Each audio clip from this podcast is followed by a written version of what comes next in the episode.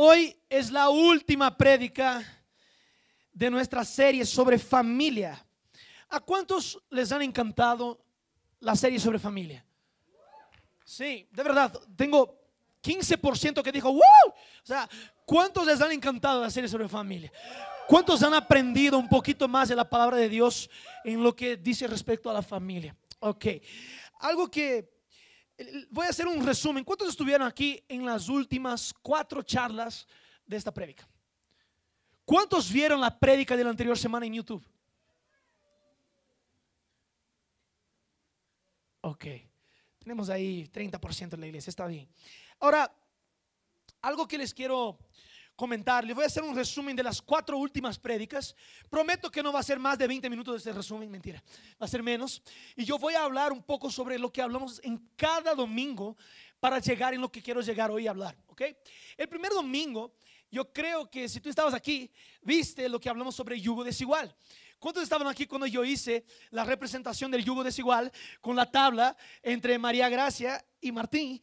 Y, y nosotros vimos cuál es el problema de un yugo desigual. El yugo desigual es cuando yo estoy bajo el propósito de Dios y la persona con quien yo estoy no quiere nada con Dios solo quiere algo con ella misma o con sus cosas. Entonces, ese es el yugo desigual. Y en algún momento puedes estar seguro que si estás en yugo desigual, esto va a pesar para tu lado de la relación. Tú vas a tener que ser fuerte por esa persona, vas a tener que ser fuerte por ella, vas a tener que sostener esta relación espiritualmente hablando. Pero ahora, y si yo te digo que el proyecto de Dios es que tú y yo estemos en yugo igual, ¿qué es un yugo igual? Estamos bajo el mismo espíritu, bajo el mismo propósito, servimos al mismo Señor. Ese es el propósito de una relación, de una familia. En la segunda semana hablamos sobre cómo Dios instituye la Pascua, porque fue justo el día de la Pascua y vimos cómo en Éxodo, la institución de la Pascua, que es la liberación del pueblo de Israel, nosotros vimos cómo Dios dice, ustedes van a reunirse en familias y van a celebrar la Pascua del Señor, porque la celebración de la Pascua va a marcar algo en sus vidas. Repita conmigo, liberación. Cuando tú y yo celebramos con nuestros hijos, por eso este día nosotros dijimos, reúnate con tu familia en tu hogar y haz la Santa Cena. ¿Cuántos hicieron eso? Hay más gente, pues, yo sé que hay, porque escuché un montón de gente. Y dijimos eso, que reúnate con tu familia y haz la Santa Cena. ¿Por qué? Porque esto es un memorial, repita conmigo, memorial. Es un memorial de lo que Dios hizo con nosotros a través de Cristo. Cuando tú y yo comenzamos a enseñar nuestros hijos en la voluntad de Dios, esto no se pierde. Ahora, mi cuestión que yo levanté este día es, hemos enseñado nuestros hijos sobre el poder de la cruz. Hemos enseñado a nuestros hijos sobre el poder de la liberación de Cristo, de la sangre de Cristo. Tenemos que enseñar. Tenemos que sentar y decir, mira, tú sabes que tú estás viviendo no es por no es por ti, ¿no? No es por tus méritos. Es porque un día Jesucristo murió en la cruz para que tú y yo pudiéramos tener este acceso que tenemos. Es enseñar a tus hijos. Y la Santa Cena es este memorial en donde yo me hago un acuerdo y les recuerdo a mi familia, a mis hijos, todo tiempo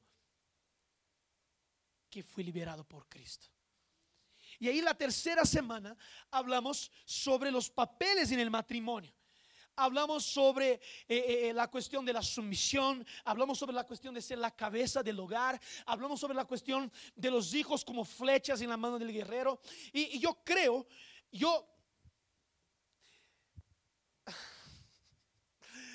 Es porque no quiero ofender a nadie, pero si tienes un corazón ofendido va a orar un poquito.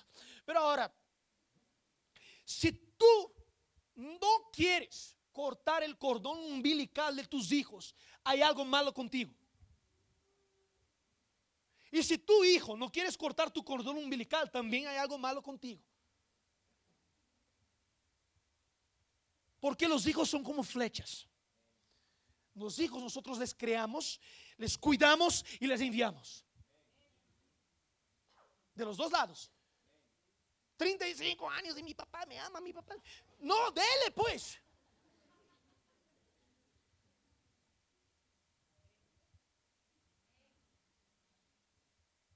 tenemos que comenzar a asumir responsabilidades que Dios puso para nosotros. Dios puso. Tanto como papás, tanto como hijos e hijas. Tenemos que comenzar a entender eso, que hay un propósito mucho más grande de que solamente ser levantado y creado por tus papás. También tienes que ser enviado y decir, papá, ahora llegó mi hora, me voy. Y hablamos sobre eso, de que los hijos no son nuestros. Los hijos son como flechas en la mano, en las manos de Dios. Nosotros solo estamos siendo buenos mayordomos de nuestros hijos por ahora. Pero cuando crezcan, hey, hijito, llegó tu hora. Tienes que brillar. Tienes que vivir tu llamado. Yo ya te creé, ya te enseñé en los caminos del Señor. Y hablamos también que crear los hijos en el camino del Señor también es preparar el camino antes en oración. Como les dije, yo desde hoy, desde hoy, desde tengo 16 años, ya oro por mis hijos. Con María Ángel le pongo la mano en la barriga y le digo, bendigo tu vientre en el nombre de Jesús. Y de aquí van a salir apóstoles, profetas. Comienzo a bendecir el vientre de mi esposa. Porque yo sé el impacto que Dios quiere causar a través de la vida de mis hijos. Porque yo ya he orado. Y ya he pedido al Señor. Por eso construí el camino en oración. Y ahora María Ángel, cuando nazcan los hijos, María Ángel y yo sabemos dónde Dios quiere llevar. Por eso les voy a enseñar en el camino correcto para que no se desvíen de este camino. Porque ya construí en oración este camino. Y la anterior semana hablamos sobre la familia de Dios, que es la iglesia. Y, ya que todos no pudieron escuchar, voy a predicar esto, mentira. Voy a hablar un poco sobre esto. Son tres puntos que yo hablé. La iglesia es formada por personas que creen en Jesús y que hacen la voluntad de Jesús, que hacen la voluntad de Dios. En Mateo 12, cuando Jesús está predicando en una casa, llega algunas personas a decir que su mamá y sus hermanos están afuera. Y Jesús dijo, mi mamá y mis hermanos son los que hacen la voluntad de Dios. Jesús, él ahora cambia el modelo y dice, no cambia, el mejor el modelo y dice, ¿quieres ser parte de la familia de Dios? Haz la voluntad de Dios. ¿Quieres ser parte de mi cuerpo? Haz la voluntad de Dios. Es esto que Jesús está diciendo. Por eso la Biblia dice que Jesús es el primogénito entre muchos hermanos. Romanos 8. También dice que Jesús es el primogénito de la creación. Hebreos dice eso.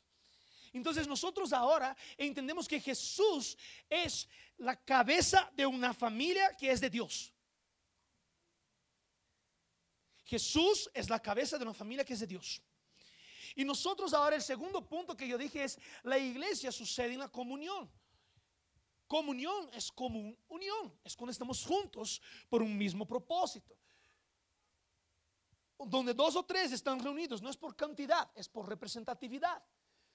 Por eso, mira lo que me encanta en Hechos 2 cuando habla sobre eso, es que la Biblia dice que ellos perseveraban en oración, doctrina de los apóstoles, compartir partir el pan, comunión en las casas y en la sinagoga, casa y templo teníamos que comenzar a entender esta tensión que hay en la comunión, en la casa, pero también en el templo. Estamos reunidos aquí por, por esta comunión. Pero también esta comunión tiene que reflejarse en los grupos pequeños. Y aquí ya hago propaganda de link. Si tú no eres parte de un link, tal vez no estás teniendo comunión entre semana con otras personas de la iglesia. Estamos aquí en esta tensión, templo, casa templo, casa, porque todo lo que experimentamos en el comunitario es un rompimiento para el individual. ¿Quieres experimentar algo de Dios? ¿Quieres ver tu llamado siendo acelerado y teniendo tu propósito siendo cumplido en la tierra? Comunión. Comunión. Y la tercera cosa que yo hablé es que la iglesia es la representante oficial del reino de Dios. La iglesia no es el reino de Dios, pero la iglesia trae el reino de Dios. La iglesia manifiesta el reino de Dios. La iglesia es parte del reino de Dios, es la parte principal, porque es esto aquí que nos impulsiona a traer el reino de Dios afuera, a entrar en las sociedades. Y yo mencioné algo en la prédica del, de, de video, que la iglesia es una familia de familias. Esa es la iglesia. Imagínate que tú como familia comienzas a vivir el propósito de Dios en tu vida. Tú comienzas ahora como familia a ser modelo para otras familias que están en la iglesia. Y ahora estas familias comienzan a reproducir otras familias mejores. Y así creamos una gran familia que es la iglesia. Y esta iglesia ahora, las puertas del infierno no prevalecen porque son familias fuertes, restauradas, discipulando otras familias para que el reino de Dios pueda ser eh, eh, liberado sobre la tierra. ¿Tiene sentido? Y si tú dices, ay, pero yo puedo servir a Dios, pero no, quiero ir a la iglesia, no quiero estar con la iglesia, entonces me estás diciendo que tú puedes cortar el cuello de Jesús y solo caminar con la cabeza, pero no con el cuerpo. Si tú me dices, ay, yo amo a Jesús, pero no voy a la iglesia, no estoy en la iglesia, no estoy en comunión con mis hermanos, es esto que me estás diciendo. María Ángel cuando se casó conmigo no se casó solo con mi cabeza, se casó con todo y yo me casé con todo. Por eso no hay cómo decir que amas a Dios o amas a Jesús si no estás en comunión con tus hermanos. Si no estás en una iglesia local, si no estás bajo autoridad, autoridad, esto es de Dios. Esto es de Dios. ¿Tiene sentido? Están callados hoy. Solo porque es Día de la Madre, ¿no? Ahora, quiero que abra tu Biblia porque hoy vamos a terminar. Quiero que abra tu Biblia y vamos a terminar esta serie con una, una palabra que Dios me puso en mi corazón. Y el título que quiero dar para hoy es El llamado más grande. Ese es el título que quiero dar para la prédica de hoy. El llamado más grande. Ahora tu Biblia conmigo en Génesis capítulo 6. Si no tienes tu Biblia, tienes ahí tu celular. Si no tienes tu celular, tienes una persona al lado que tiene un celular o que tiene una Biblia. Y si no tienes una Biblia, tal vez tienes que leer más la Biblia para traer la Biblia. Traer la Biblia a la iglesia. Entonces abre tu Biblia ahí en Génesis capítulo 6, yo quiero leer con ustedes. Génesis capítulo 6. Así dice. Génesis capítulo 6, vamos a leer del versículo 1 al versículo 9, ¿ok? Así dice. Aconteció que cuando comenzaron los hombres a multiplicarse sobre la faz de la tierra y les nacieron hijas, que viendo los hijos de Dios eh, que las hijas de los hombres eran hermosas, tomaron para sí mujeres, escogiendo entre todas. Y, les, dijo Jehová, no contenderá mi espíritu con el hombre para siempre, porque ciertamente él es carne, mas serán sus días 120 años. Había gigantes en la tierra en aquellos días y también después que, se llegaron los hijos de Dios, las hijas de los hombres, les engendraron hijos. Esos fueron los valientes que desde la antigüedad fueron varones de renombre. Y vio Jehová que la maldad de los hombres era mucha en la tierra y que todo designio de los pensamientos del corazón de ellos era de continuo solamente el mal. Versículo 6. Y se arrepintió Jehová de haber hecho hombre en la tierra y le dolió el corazón le dolió en, su corazón, perdón. Y dijo Jehová, raeré, raeré de sobre la tierra, de la faz de la tierra, a los hombres que he creado, desde el hombre hasta la bestia, y hasta el reptil y las aves del cielo. Pues me arrepiento de haberles hecho. Pero Noé, repita conmigo, Noé, halló gracia ante los ojos de Jehová. Estas, versículo 9, estas son las generaciones de Noé. Noé, varón justo, era perfecto en sus generaciones. Con Dios caminó Noé y engendró Noé tres hijos, Sem, Cam y Jafet.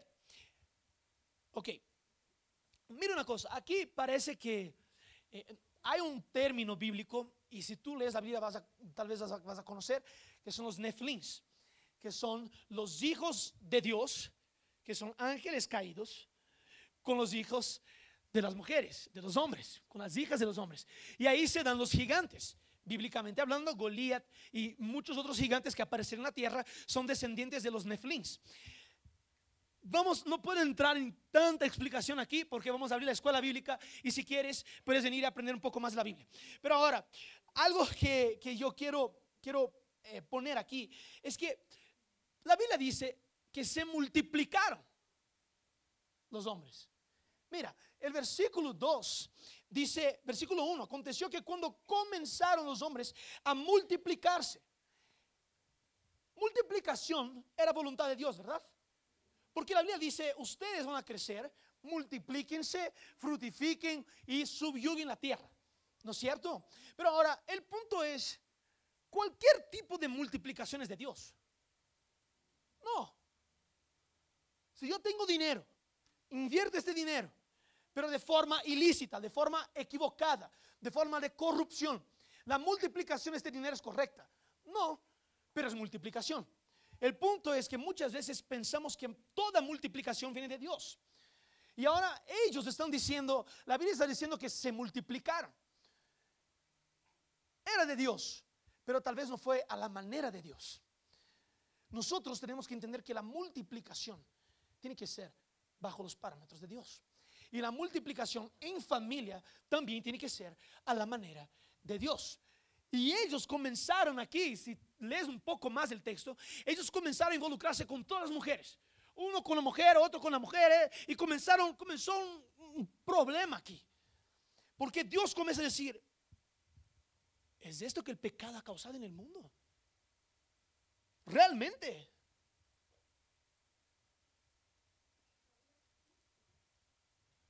Si eso es el punto que Dios está levantando aquí, tal vez es porque nos salta algo para nosotros. Tenemos que comenzar a entender que, que todo lo que, lo que huye de la, de la voluntad de Dios es corrupción. Todo lo que huye de la voluntad perfecta de Dios se vuelve una corrupción en contra de Dios.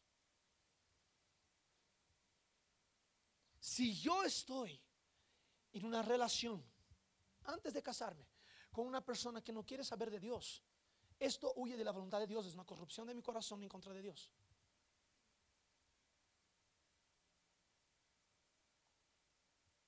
Y, una cosa que yo comencé a percibir en la Biblia, y creo que ustedes también pueden percibir eso, todas las veces que pasa algo de corrupción con el pueblo de Israel o con el pueblo en, en general, Dios siempre encuentra una persona, repita conmigo, una persona justa.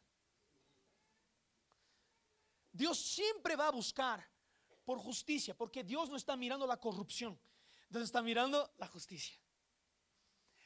Dios siempre va a ver la cosa a partir de la justicia.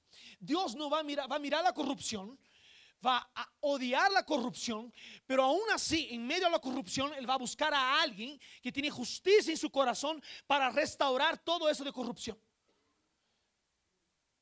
Entonces, si tú estás en un ambiente corrupto, tal vez Dios te está señalando, está diciendo, tú eres el señalado para traer restauración a este lugar. Si tú estás en un ambiente político que es corrupción, en una universidad que hay corrupción, en tu trabajo que hay corrupción, tal vez Dios te está levantando como un Esther, como un Daniel, para poder hacer la restauración de Dios en este lugar. Y Dios ahora ve la corrupción en la sociedad y encuentra a Noé.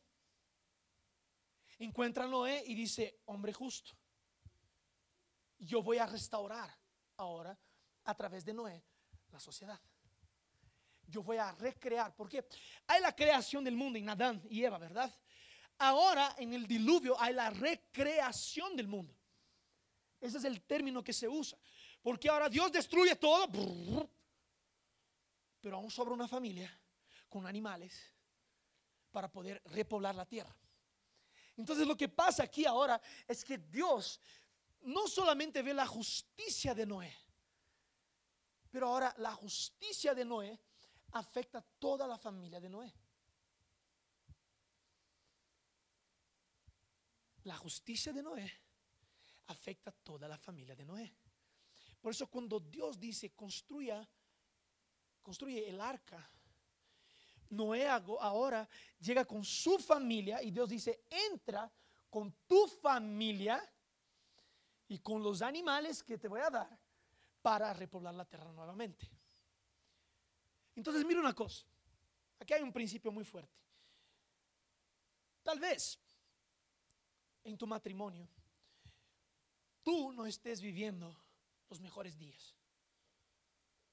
Tal vez estás en crisis. Pero lo que te quiero decir es que si hay justicia de Dios en uno de los dos, hay restauración hay espacio para restauración. Si uno de los dos busca la justicia de Dios, hay espacio para restauración. Porque Dios va a decir, encontré un justo, encontré una justa, ahora voy a deshacer la corrupción. voy a deshacer el problema y voy a restaurar este matrimonio. Voy a restaurar esta familia. Pero ahora, una cosa que me llama bastante la atención es que si tú coges la generación hasta llegar a Noé, tú tienes a Adán, versículo capítulo 5 de Génesis. Tienes a Adán que fue creado por Dios. Y la Biblia dice que Adán después genera un hijo a su imagen y semejanza. Mira el capítulo 5 de Génesis que dice que Adán, capítulo, capítulo 5, versículo 1 y 2 va a decir que Adán ahora genera un hijo no a la imagen y semejanza de Dios. Él genera un hijo a su imagen y a su semejanza. Mira eso. Adán tuvo contacto con Dios, caminaba con Dios, pero por el pecado ahora se desvía del propósito original de Dios. Y ahora pierde la esencia, la imagen y la, y la semejanza de Dios y genera hijos según la imagen y semejanza de Dios. Pero ahora yo imagino que Adán debe haberse arrepentido tanto de haber pecado que él dice, ¿sabes qué? Seth, yo solía caminar con Dios. Yo solía estar con Él.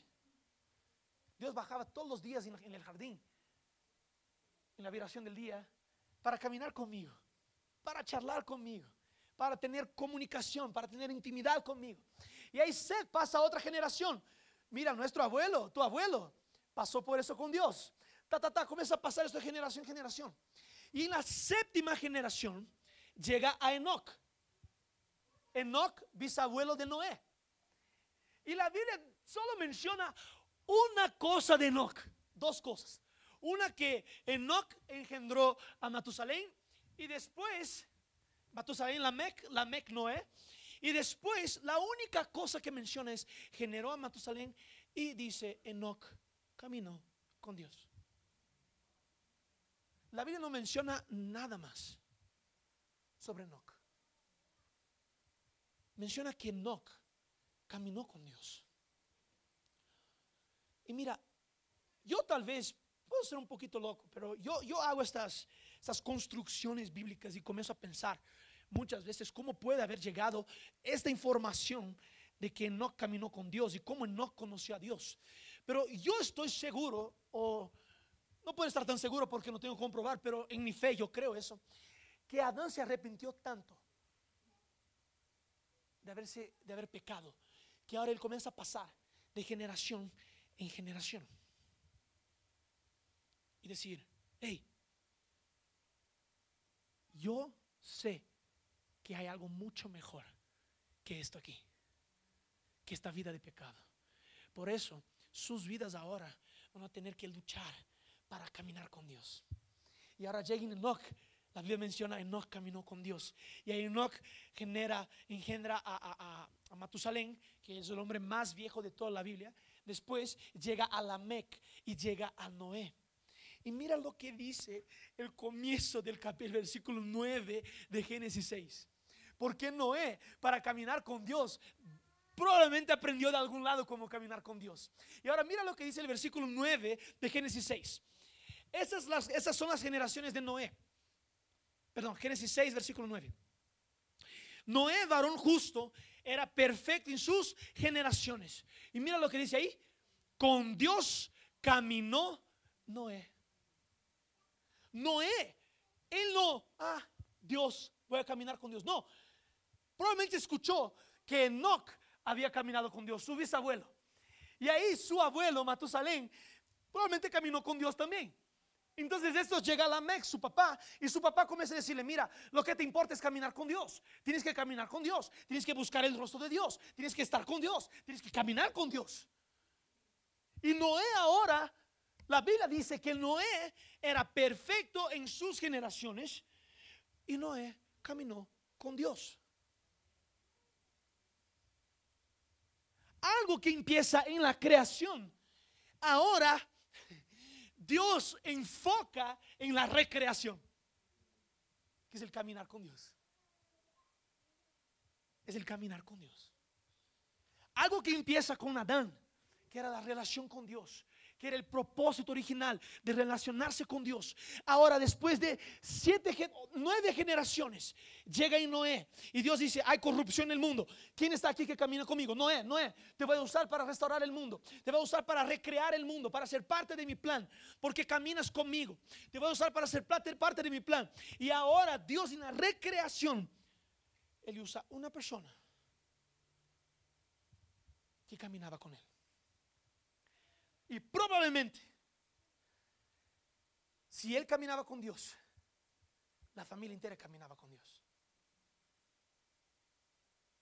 Si él caminaba con Dios, la familia caminaba con Dios.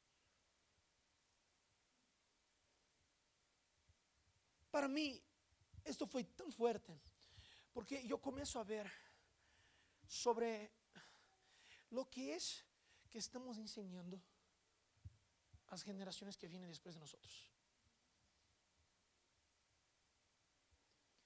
¿Qué es que estamos enseñando? Porque ahora Dios, a través de la vida de Noé, encuentra una persona justa. Esta persona justa enseña a otras personas cómo ser justa. Y ahora esta justicia trae la recreación del mundo, trae la restauración de la corrupción del hombre. Y Dios utiliza esta justicia para restaurar el mundo entero. Tanto que la promesa que Dios libera después, cuando Adán, cuando, Noé y su familia salen del arca, es la misma promesa que estaba sobre Adán y Eva. Frutifiquen, multipliquen, en la tierra, coman de todo, todo es para tu alimento. Y ahora Dios trae la recreación a través de una familia. Porque una persona de la familia se posicionó. Ahora toda la familia está guardada en la justicia. Josué dice algo que para mí es lindo. Josué dice, yo no sé a quién ustedes van a, adorar. A quién ustedes van a servir. Van a servir a estos dioses que nos quedaron allá del río. Van a servir a los dioses que están en esta tierra pero yo les digo una cosa, yo y mi casa vamos a servir al Señor. Josué, él dice, hey, no importa lo que ustedes quieren hacer. Yo estoy dando un orden. Mi familia ahora que está bajo mi liderazgo, que está bajo mi autoridad, mi familia va a servir al Señor. Tus familias no están bajo de mi liderazgo, pero ahora mi familia está. Por eso mi familia va a estar bajo la bendición del Señor. Mi familia va a caminar bajo la justicia de Dios. Mi familia va a servir al Señor. Porque ahora entra en una nueva tierra. Es tan lindo eso como Dios le usa siempre. Que cuando hay corrupción, familia se levanta. Corrupción, familia se levanta.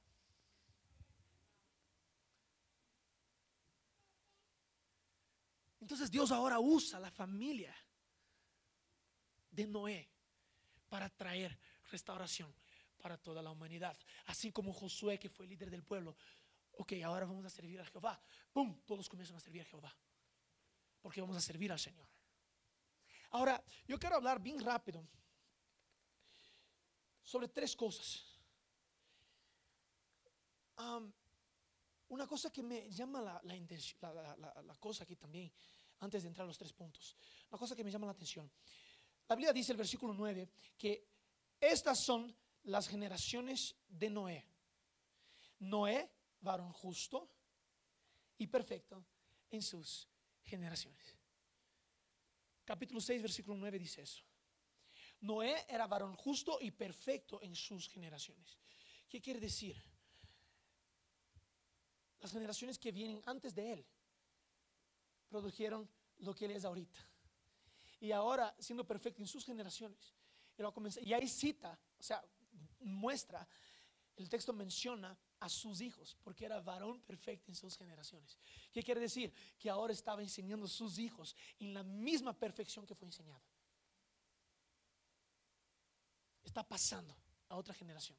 Está pasando la posta a otra generación. Está diciendo, ok, yo fui enseñado de esa forma. Ahora ustedes van a ser responsables por enseñar lo que yo les estoy enseñando a sus hijos. ¿Tiene sentido lo que digo? Estamos todos callados. Ahora, el primer punto que yo quiero traer hoy, porque yo digo que, que la, eh, el llamado más grande porque yo quiero resaltar algunas cosas. La primera cosa que quiero resaltar es la separación de Noé. Separación de Noé. ¿Qué es separación de Noé? Y, y usé esa palabra separación porque más bien yo quiero usar santidad. Noé, él estaba separado de la corrupción de su pueblo, de la corrupción de su tiempo, de su tiempo. ¿Qué quiere decir eso? Noé era un santo viviendo en medio de pecadores. Y la separación de Noé ahora produce con que Dios mire el pecado, pero es tan lindo eso. Porque Dios, Él no va a mirar el pecado por sí solo. Dios siempre en medio al pecado, Él va a buscar la su justicia. Siempre en medio al error, siempre hay espacio para justicia de Dios. Dios nunca va a enfocarse en el pecado, Él va a enfocarse en la salvación y en la justicia. ¿Y por qué nosotros enfocamos tanto en errores? Si Dios no se enfoca en los errores, Dios se enfoca en la justicia. Dios ve quién es el justo que está aquí. Ok, hay justicia, hay espacio, yo voy a entrar. Pero ahora, a mí es tan lindo ver eso porque Noé se separa de la, de la, de la, de la maldad. Noé y su familia se separan de la maldad. Noé ahora tiene una familia santificada en medio de la corrupción. Y lo que pasa aquí para mí es tan lindo eso, porque hoy no hay cómo ser santo por nuestra propia fuerza. Por eso, creo que aquí Noé representa a Jesús. Porque Noé ahora representa la santificación de Cristo, que se separó de toda la maldad. No hubo un pecado en su vida, se separó de todo el pecado, para que a través de su santificación una familia pudiese ser levantada para restaurar la sociedad.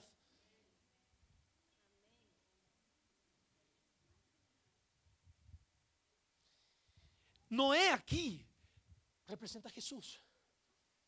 En medio de toda una maldad, Jesús viene, se separa del pecado, se separa de todos. Y Jesús dice ahora, sobre este fundamento que soy yo, que soy la, la piedra, fundamental. Yo voy a construir mi iglesia por mi santificación. Ahora mi iglesia es santa y separada para un tiempo como este. Es santa y separada para levantarse y brillar en la tierra, para brillar la luz de Cristo en la tierra. Ahora es el tiempo. Hey, no es para mañana, es para hoy. Si tú entiendes que fuiste separado por Cristo, tu familia fue separada por Cristo, tu familia ahora tiene que representar a Cristo en todos los lugares que va. Y no solo tu familia, tú también. Por eso digo, hay cómo estar en medio a la sociedad y permanecer santo para santificar el ambiente. Hay cómo estar. Pero nosotros queremos huir. No, está muy sucio, está muy sucio, está muy sucio. Hey, está muy sucio. Limpio, limpio, limpio. Porque ahora yo santifico por la santificación que está en Cristo. La santificación ahora me alcanza. Y esa santificación ahora produce santificación en los lugares donde estoy. Si tú piensas que el pecado es más fuerte, esta vez porque no conociste la gracia de Dios aún. Porque nadie, nada puede separarnos de este amor. Nada puede separarnos de este amor. A través de la gracia de Dios, todo es purificado. Una cosa que me encanta, que yo escuché una vez, es que en el Antiguo Testamento, cuando una persona estaba impura, ella topaba a una persona. Esta persona se volvía impura. Entonces yo estoy impuro, yo le toco al Pablito. Pablito está impuro. Porque yo estoy impuro. El Pablito ahora se vuelve impuro. Pero una cosa tan linda que yo veo es que en el Nuevo Testamento, la impureza, cuando tocaba a Cristo, se volvía pureza. La mujer del flujo de, flujo de sangre estaba impura ella se acerca a tocar Jesús y ahora está pura. Entonces no hay como el pecado traer impureza a mí. Yo purifico los ambientes pecaminosos.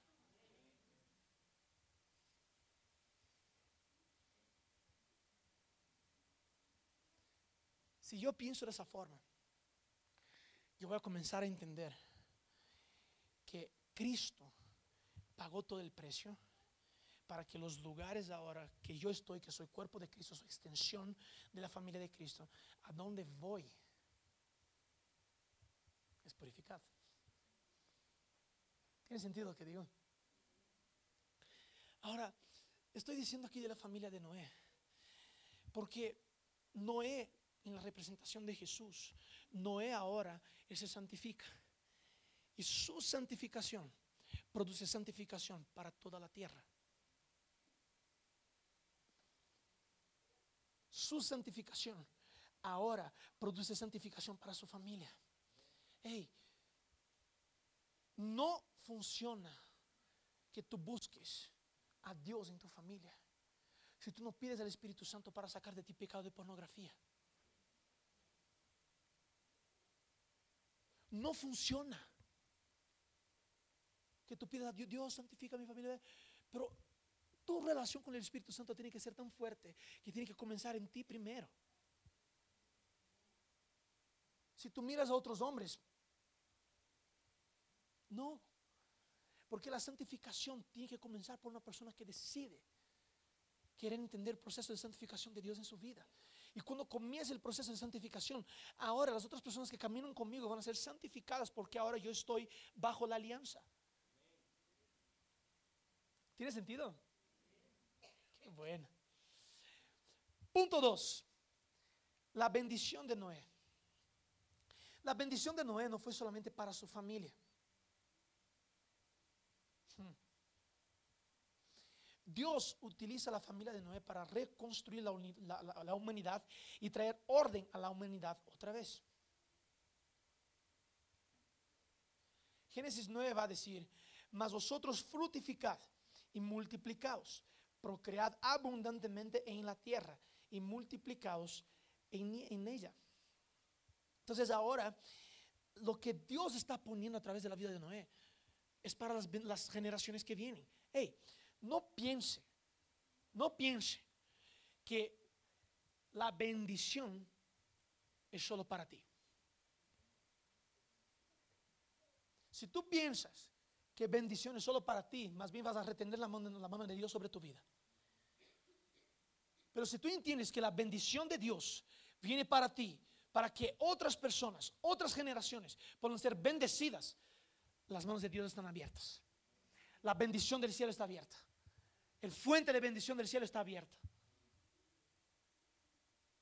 Cuando nosotros retenemos la bendición, detenemos la mano de Dios.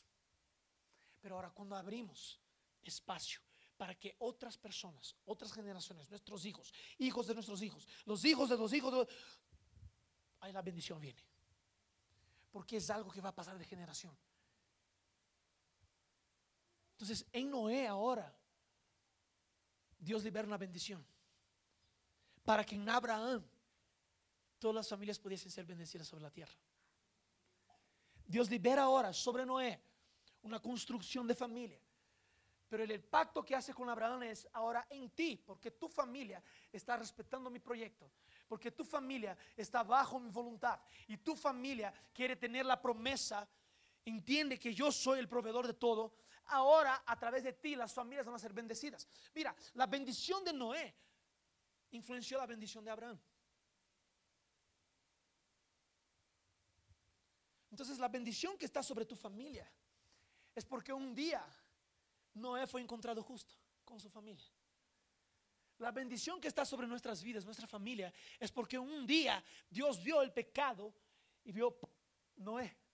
Y de esto viene la bendición después en Jesús, la bendición mayor, que no hay como hacer nada más porque ya está en Cristo. Y Cristo ahora purifica y trae bendición a todas las familias. ¿Tiene sentido lo que digo? Ahora mire el punto 3. Punto 3 es el legado de Noé. Yo mencioné eso, pero quiero, quiero resaltar este punto porque el legado de Noé está en Génesis 6, versículo 9. Ya leímos, pero voy a leer otra vez. Estas son las generaciones de Noé. Noé, varón justo, era perfecto y sus generaciones. Con Dios caminó Noé. Muchas veces pensamos que el mayor legado que podemos dejar, y vemos esto en la historia, ¿no? Martin Luther King, ¿cuál es el legado? Lucha en contra del racismo, no estoy invalidando eso. Eh, Mahatma Gandhi, eh, Nelson Mandela, todos enfrentaron algo, pero hicieron algo. Hicieron algo que la humanidad reconoció. Pero Noé, así como Enoch, no fue conocido por construir un arca. No fue conocido por ser el justo. No fue conocido por sus obras. Noé fue conocido por una cosa, caminar con Dios. Nosotros queremos ser reconocidos por lo que hacemos.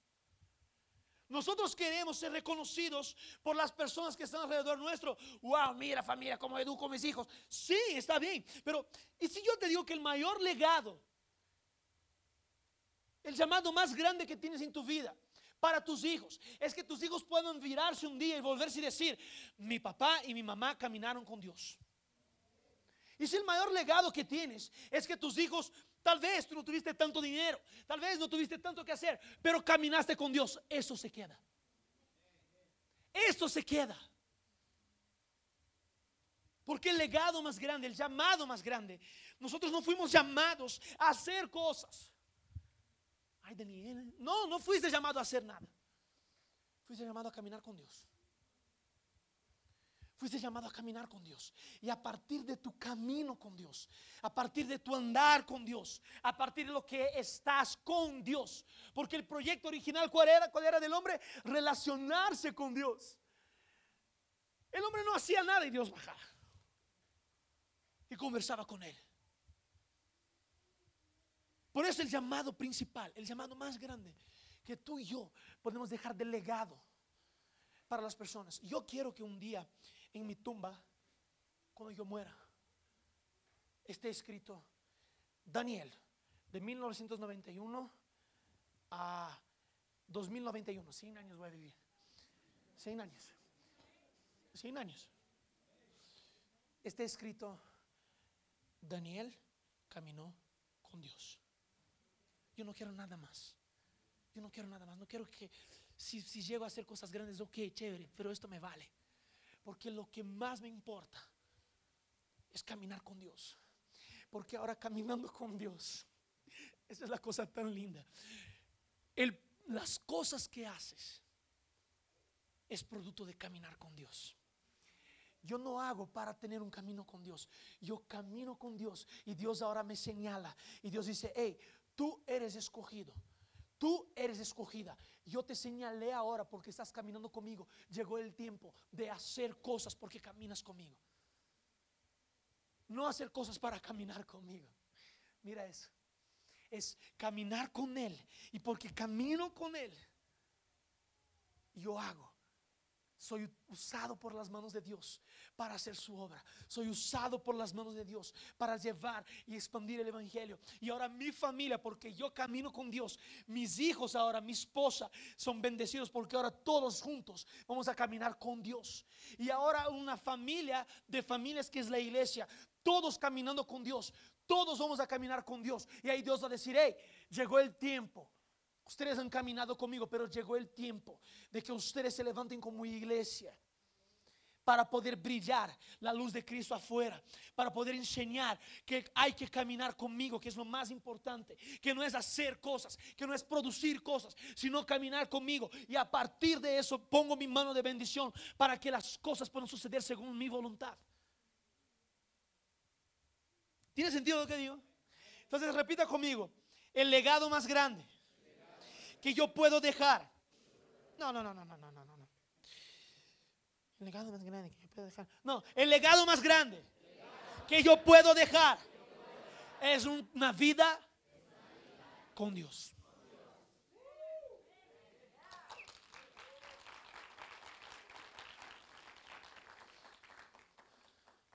Mucha gente piensa, ay, no sé para qué propósito fui creado. Estoy buscando el propósito de Dios para mi vida. Hey, deja de pensar en eso. Dios va a decir en el momento correcto. Pero si tú cumples eso, lo más sencillo de todos, caminar con Él. ¿Ya vieron, ya vieron estas cajitas de, eh, ¿cómo digo tissues? Kleenex. Las cajitas de Kleenex. Hey, cuando tú sacas una, ya viene otra enseguida. Sacas una, viene otra enseguida. Sacas otra. Cuando estás caminando con Dios, se revela. Sigues caminando con Dios, se revela otra camada. Sigues caminando con Dios, se revela otra camada. Sigues caminando con Dios, se revela otra camada. Sigues caminando con Dios y Dios comienza a llevarte de gloria en gloria solo por estar caminando con Él. ¿Tiene sentido? Dios es tan bueno. Que hoy pueda quedar en tu corazón caminar con Dios. El llamado más grande que tenemos en nuestra vida es caminar con Dios. Es caminar con Él. Nada más, porque si yo camino con Él, yo voy a enseñar a mis hijos a caminar con Él. Mis hijos van a enseñar a sus hijos a caminar con Él. Y ahora mis bisnietos caminan con Él. Y ahora mi generación es bendecida. Yo soy la tercera generación de una familia que decidió caminar con Dios. Mi abuelo, un maestro de coro en la iglesia, decidió caminar con Dios. Mi abuela con Él. Once hijos con Él. Y ahora todos los nietos. 28 nietos. Y 7 bisnietos con Él. Caminando con Él. Porque un día un hombre decidió, yo voy a caminar con Dios, mi abuelo. Porque un día mi papá decidió también, de su lado soy la segunda generación. Porque un día mi papá dijo, yo voy a entregar mi vida a este Dios. Hey, ¿quieres ver tus generaciones bendecidas? Camina con Dios. Nada más, camina con Dios. No interesa nada, camina con Dios. Dios, no importa la circunstancia, voy a caminar contigo. No importa las barreras, las piedras, los caminos, yo voy a caminar contigo. Está difícil, voy a caminar contigo. Voy a caminar contigo, Señor. Porque yo sé que ese es el mayor legado que yo puedo dejar para mi familia. Yo sé que ese es el mayor legado que puedes que puedo dejar para mis hijos. Yo sé, yo sé, no hay otro legado más grande que caminar contigo, que estar contigo. Tu mamá, ¿cómo quieres ser conocida por tus hijos? Le llamé hoy a mi mamá en la mañana y yo le dije, mami, gracias por enseñarme a caminar con Dios. Le llamé a ella y le dije, mami, gracias por todos los momentos que me ponías arrodillado para buscar la presencia de Dios. Gracias por todos los momentos que no me dejabas salir de mi cuarto porque no había sentido la presencia de Dios aún. Gracias por mantenerme ahí. Porque hoy yo sé que yo no puedo nada sin Dios. Gracias por enseñarme eso. Mamá comienza a llorar al otro lado, ¿no? Comienza a decir, ay mi hijo, qué lindo. Gracias.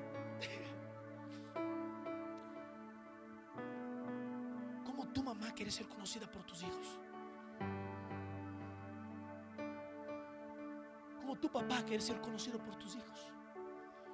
Y yo hoy puedo decir que mis papás me enseñaron el camino correcto.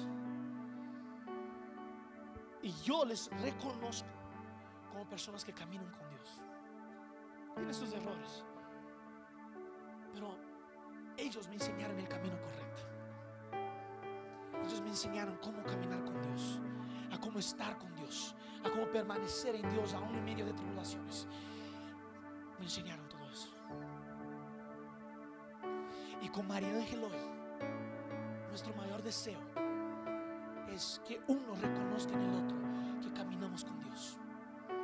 Y la segunda cosa es que nuestros hijos vean en nosotros personas, hombre y mujer, que caminan. Para que ellos puedan decir lo mismo que yo dije a mi mamá hoy. Lo mismo que yo dije a mi papá hace un tiempo. Que ellos me puedan llamar de cualquier lugar del mundo que van a estar enviados para hacer la obra de Dios. Y decir, mami, papi, gracias por enseñarme a permanecer en los caminos de Dios.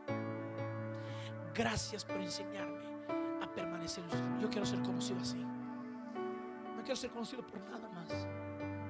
Quiero ser conocido como